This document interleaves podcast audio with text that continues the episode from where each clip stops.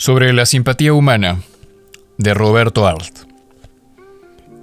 Usted camina por la calle y todas las personas son aparentemente iguales, pero dicha gente se pone en contacto con usted y de pronto siente que se desconcierta, que la vida de los prójimos es tan complicada como puede serlo la suya, que de continuo, en todas direcciones, hay espíritus que lanzan a toda hora su SOS.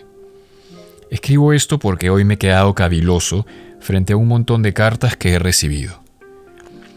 Cuando un autor comienza a recibir cartas, no encuentra diferencia entre una y otra. Todas son cartas. Luego, cuando se acostumbra, esta correspondencia va adquiriendo una faz completamente personal. El autor pierde su vanidad y en cada carta encuentra un tipo interesante de hombre, de mujer, de alma. Hay lectores, por ejemplo, que le escriben a uno cartas de 4, 5, 7, 9 carillas. Usted se desconcierta. Se dice, ¿cómo este hombre se ha molestado en perder tanto tiempo en hablarle a uno por escrito? No se trata de un hombre que escribe por escribir, no.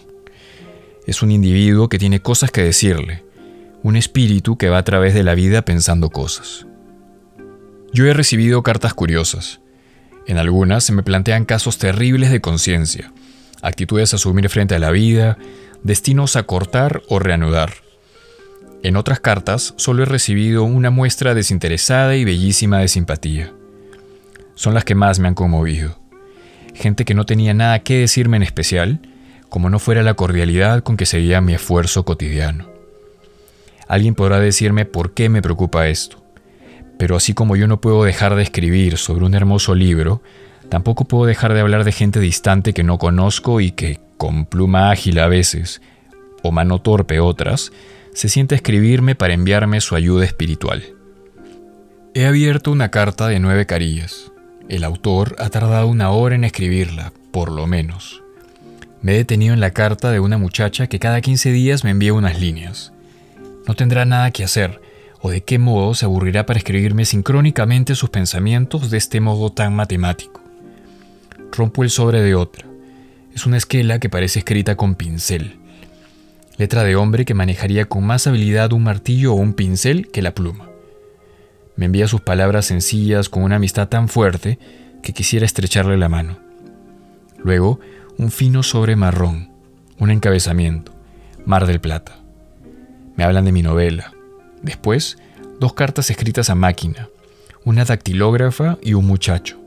Ambos deben haber aprovechado un intervalo en la oficina para comunicarse conmigo. Luego, otra con lápiz. Luego, otra con un membrete de escritorio comercial. Un señor que me propone hacer un distingo sobre dos estados civiles igualmente interesantes. Y así todos los días. Todos los días. ¿Quiénes son estos que le hablan a uno, que le escriben a uno, que durante un momento abandonan, desde cualquier ángulo de la ciudad y la distancia, su no existencia, y con algunas hojas de papel, con algunas líneas, le hacen sentir el misterio de la vida, lo ignoto de la distancia. ¿Con quién habla uno? He aquí el problema. Si a uno no le escribieran nunca, quizás existiera esta preocupación. No le intereso a la gente. Pero estos hombres y mujeres siempre novados, estas cartas, que siempre se le acercan en su casi totalidad a vocearle su simpatía, lo inquietan a uno. Se experimenta el desconcierto de que numerosos ojos le están mirando, porque siempre que uno ha escrito una carta y sabe que debe haber llegado, piensa lo siguiente. ¿Qué habrá dicho de lo que le escribí? Efectivamente, uno no sabe qué decir. Un lector me dice, le envío la presente por simpatizar con su manera de ser hacia el prójimo. Otro me pide que me dirija al elemento obrero con mis notas. Otra hace una parodia de la carta que me fue escrita por el adolescente que estudiaba lógica, agregando, dígale al dibujante que reproduzca el diseño que ilustraba esa nota, agregando a las víboras y a los sapos un puñado de rosas. De pronto, tengo una sensación agradable. Pienso que todos estos lectores se parecen por la identidad del impulso. Pienso que el trabajo literario no es inútil. Pienso que uno se equivoca cuando solo ve maldad en sus semejantes, y que la tierra está llena de lindas almas que solo desean mostrarse. Cada hombre y cada mujer encierra un problema, una realidad espiritual que está circunscrita al círculo de sus conocimientos, y a veces ni a eso.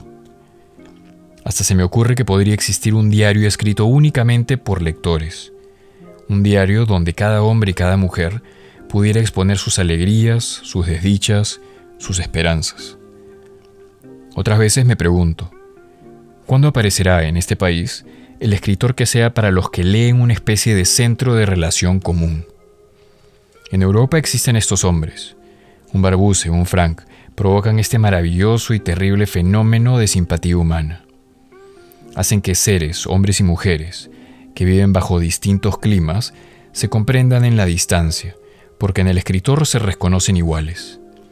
Iguales en sus impulsos, en sus esperanzas, en sus ideales. Y hasta se llega a esta conclusión. Un escritor que sea así no tiene nada que ver con la literatura. Está fuera de la literatura. Pero, en cambio, está con los hombres. Y eso es lo necesario. Estar en alma con todos, junto a todos. Y entonces se tendrá la gran alegría. Saber que no se está solo. En verdad, quedan muchas cosas hermosas, todavía, sobre la tierra.